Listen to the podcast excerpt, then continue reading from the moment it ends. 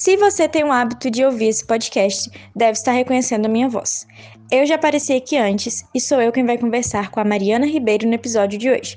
Nós vamos bater um papo sobre as mulheres e o encarceramento brasileiro. Sim, eu sou a Ana Lu Gonzaga e esse é o Vamos ao que Interessa.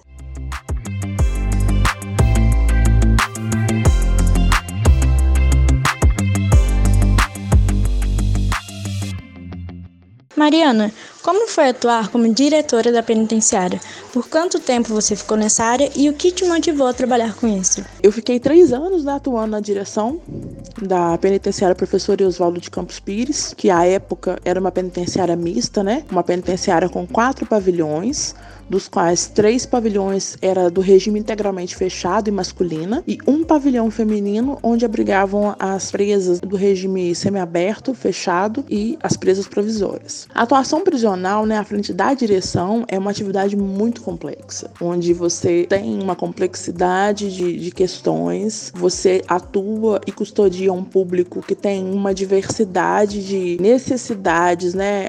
em diversas nuances, envolve o entrelaço assim, de diversas políticas públicas. E o grande desafio da direção prisional hoje é você conseguir conciliar né, a questão da segurança e da disciplina com a parte da humanização, mas o desafio maior é fazer o próprio poder público compreender que, apesar do preso estar sob custódia do Estado e apesar de ser uma atividade precípua do Estado, a guarda penitenciária, a guarda prisional, aquele indivíduo que está cerceado de liberdade, ele tem o direito de acessar alguns serviços, ele tem o direito de acessar equipamentos públicos que são direito de todo e qualquer indivíduo. Entretanto, os próprios serviços às vezes recusam esse recebimento ou recebem um tratamento bem aquém das demais pessoas por preconceito. E isso é muito complexo porque a administração pública não pode cercear direitos, né? Porque o artigo 5 da Constituição Federal diz que todos são iguais perante a lei, teoricamente, né? Porque quando na prática a gente vai acessar as políticas públicas, a gente percebe uma dificuldade enorme, né, em relação a público vulnerável. E eu costumo dizer que o preso ele está é, até abaixo dessa vulnerabilidade. Perdão, eu pulei a primeira etapa. Meu nome é Mariana Alves de Assis Ribeiro, né? Sou servidora há 21 anos trabalhando na administração pública. Passei 13 anos na prefeitura de Juiz de Fora. Tive atuação no Conselho Tutelar de Juiz de Fora. Tive atuação nos conselhos de direito. Tive atuação na delegacia de polícia como escrivã DOC.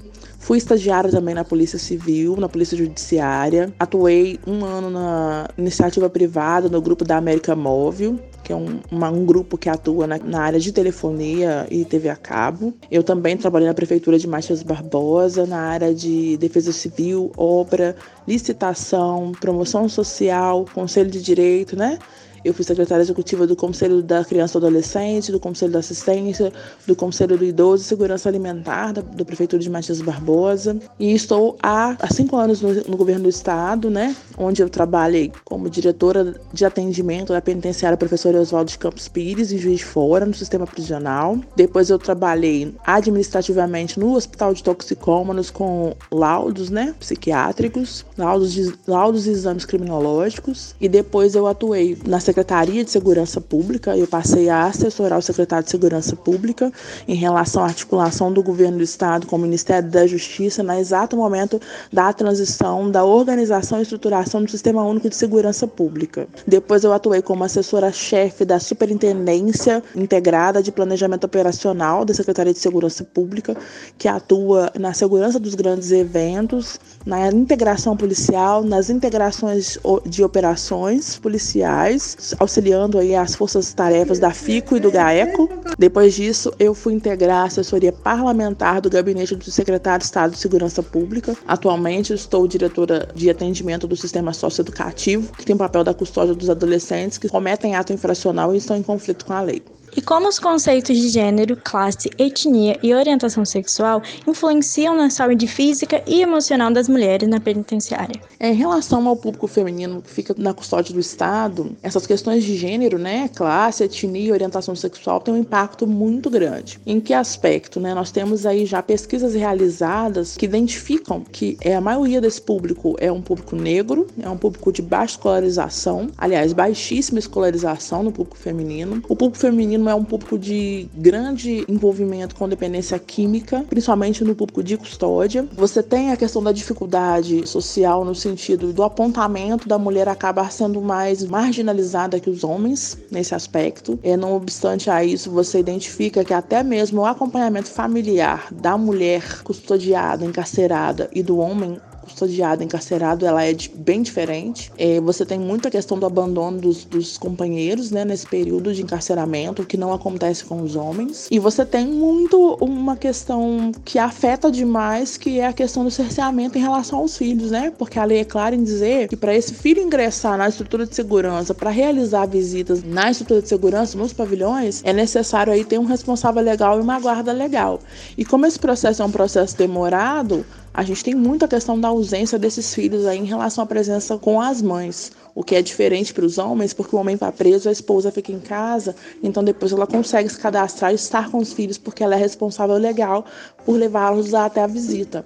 Você percebe nitidamente que a questão da sexualidade fica muito confusa para elas, né? Aquele momento ali é um momento de carência no sentido de não ter o companheiro por perto, no sentido de não ter a família tão próxima, no sentido de não ter a presença dos filhos e acaba sendo suprida essa carência com uma relação que ali vai estar homossexual, o que não quer dizer que ela se tornou uma pessoa com outra orientação sexual mas é uma orientação que temporariamente pode estar sendo movimentada para suprir essas demandas né, e essas ausências que a mulher tem nesse período de encarceramento. Isso é uma coisa que fica muito nítida, muito clara. Fala pra gente como se dá a inserção do SUS nas penitenciárias. Há algo que poderia melhorar? Nas unidades prisionais do Estado, os núcleos de saúde eles são tratados como núcleo de atenção primária. Portanto, que nós temos aí é, nos quadros o médico, na figura do médico presente, a gente tem KNES e o registro de RT, né, do responsável técnico junto ao Ministério da Saúde. Então, o que é dado à atenção primária é feito dentro da própria unidade. Você tem minimamente um quadro de profissionais de saúde que fazem os atendimentos, inclusive atendimentos odontológicos, para poder sanear. Em relação aos procedimentos de média e alta complexidade, eles devem ser desenvolvidos na rede de atendimento externa. E aí, nesse sentido, a gente acessa por intermédio da solicitação de escolta, né, que acompanha esses custodiados, essas custodiadas, para os serviços de saúde em conformidade com os acompanhamentos que são definidos aí pelo profissional médico que vai estar atendendo. Quando nós temos a necessidade de acessar especialistas, também é feito esse encaminhamento através do médico da unidade, que geralmente é o médico que exerce a função de clínico, e aí é feito todo esse acompanhamento na rede normalmente. O dificultador é que em alguns serviços a rede tenta limitar, tenta cotizar e tenta é, tratar de maneira a não entender que esse indivíduo também precisa acessar o serviço de saúde e que esse núcleo da unidade não tem condições de sanear todo e qualquer tipo de demanda, né? E seguindo o fluxo mesmo do Sistema Único de Saúde, ele deve ser feito o acompanhamento na unidade com o intuito de atender o que for do escopo da atenção primária. Então, às vezes, tem um entendimento equivocado de que o Estado tem que se virar com a pessoa que está na custódia, enquanto que, se ele precisa acessar algum tipo de serviço, exame e atendimento que seja de média e alta complexidade, isso deve acontecer na rede. Nós já tivemos, por exemplo, casos de urgência, mulher custodiada que demandou, é, por exemplo, uma cirurgia é, de vídeo, cirurgia laparoscópica, né? E o SUS hoje não dispõe. Então, à época, foi impetrado um mandado de segurança para que essa pessoa tivesse acesso. E nós tivemos, para você ter uma ideia, alguns hospitais particulares em Juiz de Fora que estavam se recusando a atender por se tratar de pessoa custodiada. Então, assim, o grau de absurdo em relação à tratativa daquilo que é legal, ele é gigantesco. Existe o não entendimento, por vontade, por decisão, de que esse público, quando está condenado, ele está cerceado da liberdade, ele está cerceado dos direitos políticos, mas ele continua podendo acessar os demais direitos. E isso é algo que muitas vezes não é respeitado e não é feito da maneira que deve ser feita simplesmente porque existe esse entendimento equivocado e em certo ponto não existe uma cobrança no sentido de se tratar a coisa de uma maneira diversa do que ela deve ser, do que é o cunho legal de ser. E nos espanta principalmente quando às vezes vem essa postura às vezes do próprio poder público, que está lá em outra esfera e muitas das vezes quer ter o entendimento de que ele não tem responsabilidade nesse processo. Só que a gente sabe que o processo da questão da criminalização, da ressocialização e até da própria segurança pública, embora o Estado seja o protagonista, o detentor do poder constitucional de execução do serviço de segurança, em justa medida, toda a sociedade, o poder público como um todo, ele tem que ter o seu processo de responsabilidade, porque a segurança pública hoje ela recebe muitas vezes, em boa parte do público recebido pela segurança pública em todos os seus serviços, eles advêm de condições onde eles não estão sendo é, suportados ou comportados aí por a, pelas políticas públicas. Então você recebe aí muito nos serviços de segurança pessoas, por exemplo, com questões de drogadição, com questões de saúde mental, pessoas em situação de rua, em que justa medida essas políticas é, estão sendo ineficazes, ineficientes e aí a segurança recebe. A maioria das mulheres que estão na penitenciária são mulheres negras, não é? Considerando isso, como você diria que a Política Nacional de Saúde Integral da População Negra pode colaborar para a promoção da integralidade, equidade e universalidade do SUS? Não só o percentual de mulheres negras né, e de baixa escolarização é o maior percentual das unidades prisionais, isso é um dado nacional. Isso não acontece no perfil só do estado de Minas Gerais, né? Minas Gerais hoje é a segunda maior população carcerária do país, primeiro é São Paulo, e a população carcerária brasileira hoje é a terceira maior população carcerária do mundo. Nós temos aí a questão no Brasil, estatisticamente, em grande maioria, mais de 83% das pessoas encarceradas são negras. Isso tem muito a ver com o escopo histórico negro no Brasil, principalmente no período da República, né? Onde você tem aí uma população que era escravizada, né? Que simplesmente é solta bel prazer aí na sociedade, sem o mínimo de transição para que essas pessoas pudessem estar se organizando e se adequando aí a uma nova condição de vida, a um novo estilo de vida. Uma população que é aí cesseada da, da educação, né? Cesseada de uma série de questões e que aí ingressa aí na sociedade de maneira bem marginalizada e hoje não é diferente. Você percebe que a questão racial está muito atrelada às questões sociais e, por conseguinte, acabam permeando o sistema penitenciário por ser ele hoje é, basicamente ocupado por pessoas que têm condições socioeconômicas complexas, pessoas vulneráveis, pessoas que não foram alvo ou usuários de outras políticas e, quando foram, não tiveram acompanhamento devido então você tem muito ingresso de pessoas que hoje são usuários de droga e pela própria legislação que trata da questão do uso de droga, do comércio de droga, que é a 11.343, né, no seu artigo 28, ela continua criminalizando, mas você criminaliza uma prática que está posta na sociedade hoje, né? E que no presente momento, pelo menos em boa parte do país, não tem ainda uma política pública na saúde que possa tratar de maneira contundente o uso e abuso de álcool e outras drogas. E você percebe em justa medida também que existe uma falta de prevenção. Em que aspecto? No aspecto que quando você vai buscar os dados sobre essa drogadição, ela se inicia numa idade muito, muito tenra para a maioria das pessoas. E se inicia geralmente pelo uso de álcool, que é uma substância que ela é muito associada a questões sociais, né, ao bem-estar, ao prazer. Ainda em relação à questão do do que a política né, nacional de saúde integral da população negra pode colaborar na promoção da integralidade, equidade e universalidade do SUS, em certa medida você percebe ainda uma disparidade entre as questões de saúde e até mesmo de saneamento básico. É, recentemente, a ARSAI, que é uma agência reguladora do Estado em relação à política de água, abastecimento e saneamento básico, realizou uma pesquisa, né, colocando é, os dados que hoje se tem do quanto as pessoas negras ainda têm falta de acesso ao saneamento básico. E a falta de acesso ao saneamento básico tem muito a ver com a questão da saúde. Então, assim, a gente não pode só falar da saúde sem falar de algumas questões que estão diretamente ligadas a ela, que ainda deixam a desejar sobre o aspecto de não terem é, políticas delimitadas, porque em justa medida geralmente também não tem diagnóstico para poder é, realizar um planejamento para atacar algumas demandas. Então, quando você consegue verificar, identificar que a população negra ainda não tem acesso, o acesso desejável às questões de saneamento básico, complexo falar de saúde porque você está atacando um segundo momento onde você ainda não tem um primeiro saneado. Como é ser uma mulher negra atuante em um espaço cuja maioria dos trabalhadores são homens? Bom, ser uma mulher negra atuante em um espaço cuja maioria dos trabalhadores são homens é complexo, né?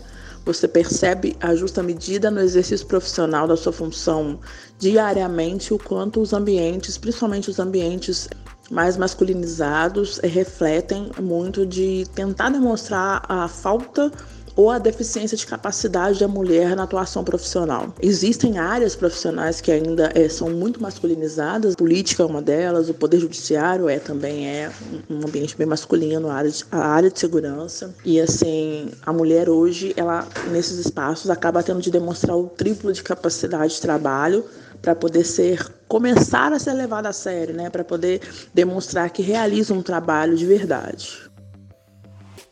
De fato, né, a mulher hoje, nesses ambientes, sempre houve piadinhas, né, no sentido de que o local de mulher é em casa, é fazendo serviço doméstico, é tomando conta de filho. E assim, se você for analisar estatisticamente, o trabalho das mulheres geralmente nos ambientes é melhor desenvolvido do que o dos homens, né? Pelo grau de atenção que as mulheres têm em relação aos detalhes e a capacidade de fazer mais atividades simultaneamente sem se perderem nessas atividades. E geralmente você escuta de que a mulher, o local dela aí é é, passando a roupa do marido, é lavando a roupa de casa, é dando conta né, da jornada doméstica. E assim, o lugar da mulher é onde ela quiser, né? Onde ela tiver capacidade de estar, aonde ela puder desenvolver essa capacidade, demonstrar essa capacidade laborativa. É um desafio trabalhar em ambientes que são muito masculinizados, porque muitas vezes a sua opinião não é respeitada, muitas vezes a mulher acaba tendo de se impor de maneira bem forte e acaba tendo de ser uma pessoa, às vezes até rude, para poder ter o seu respeito, né? E para as pessoas identificarem que, não obstante né, a questão do gênero ser diferenciada, isso não a reduz no sentido da sua capacidade de trabalho. Eu já cansei de ouvir, ouvi em algumas, em várias ocasiões, e algumas não várias ocasiões em que, ah, essa atividade não é para mulher. Ah, eu quero ver mulher carregar saco de cimento e coisas desse tipo. Então é um desafio. A nossa sociedade ainda é muito machista e a grande prova disso é aí os altos índices de violência doméstica que nós temos ainda no, no país em pleno século XXI. Pessoas que é, reproduzem comportamentos agressivos em nome de um gênero e que acabam transferindo às gerações futuras, aos seus filhos, alguns conceitos nesse aspecto. E isso é uma construção né, da educação familiar, principalmente, porque geralmente quando você tem crianças né, do sexo feminino e masculino quando pequenas, os meninos eles ganham brinquedos que estimulam a questão profissional, que estimulam a questão do aprendizado. Então ele pode ser astronauta, ele pode ser bombeiro hidráulico, bombeiro, marceneiro, motorista, médico. As meninas, quando são crianças, elas geralmente ganham panelinhas, carrinho de bebê, bebê para cuidar, batedeira, liquidificador. Então as mulheres acabam sendo desde a tenra infância adestradas a terem um perfil de mulher do lar e que tem o dever de cuidar da família. Então, são questões que a gente precisa cuidar. O que a gente não pode é desrespeitar né, a condição da escolha do outro e entender e identificar que o outro tem o direito a escolher não ser. E não padronizar no sentido de que a mulher que não tem filho, a mulher que não se casou, a mulher que não tem o padrão do que eu acho que é o ideal, ela não é ou mulher ou não é tão mulher quanto quem escolhe, quanto quem deseja ter esse tipo de, de condição. As pessoas não podem é serem obrigadas a se enquadrar num padrão é, do que a maioria espera para serem aceitas na sociedade. O que está errado é o fato das pessoas hoje não respeitarem a opinião e o posicionamento do outro. É, a gente vive num país democrático onde as pessoas têm o direito de escolha, desde que isso não infrinja a legislação do país né? Desde que isso não fira aquilo que é legal. Para finalizar, que recado você gostaria de deixar para os ouvintes? Um aspecto né, para a gente pensar é que nós estamos vivendo uma sociedade que tem se tornado cada dia mais complexa e eu acho que as diferenças elas existem, elas são reais, as diferenças sociais, as diferenças raciais, as diferenças de ideológicas. Porém, é, como eu disse na minha fala anterior, a grande questão hoje que eu vejo que a gente precisa parar e pensar um pouco, né? Acho que é uma questão que resolveria muitos dos nossos problemas. É uma palavra hoje que, por mais que ela ainda exista no vocabulário, ela é pouco praticada. Muitas vezes ela é muito exigida, mas a justa medida quem exige às vezes não dá. Quem às vezes reivindica para si não transfere ao outro. Eu acho que a palavra primordial que a gente precisa rever aí hoje, no momento social em que a gente vive, né? No momento em que a gente vive no mundo, não é só no Brasil, no mundo. Acho que é a palavra-chave aí para a gente parar e pensar no real significado dela e em praticar isso é respeito. As pessoas não se respeitam, as pessoas não respeitam a opinião do outro, as pessoas não respeitam o posicionamento do outro. Se eu tenho uma determinada forma de pensar que diverge do outro, o outro me dirige uma palavra desrespeitosa, desqualificando aquilo que eu penso e aquilo que eu me formei para ser enquanto indivíduo. E eu acho que em todos os nossos conflitos hoje vividos na política, na, no judiciário, no poder executivo, no poder legislativo, todas as questões é, vividas no poder público ou fora dele, enfim, acho que tudo que nós estamos vivendo passa pela ausência do respeito. Do respeito à opinião do outro, do respeito do posicionamento do outro, do outro respeitar o meu posicionamento, a minha posição, a minha opinião, a minha ideologia. Acho que é, todas as nossas questões estão passando por essa palavra que muitas vezes é muito dita, mas poucas pessoas compreendem o real significado dela e poucas pessoas têm a capacidade de exercer as suas atividades, de pensar e de se dirigir às demais pessoas, levando-a em consideração. É a palavra que eu deixo aí. Agradeço muito o convite, né? E agradeço aí por estarem lembrando, se lembrando de mim enquanto pessoa, enquanto mulher, enquanto profissional. E fico aí à disposição, tá?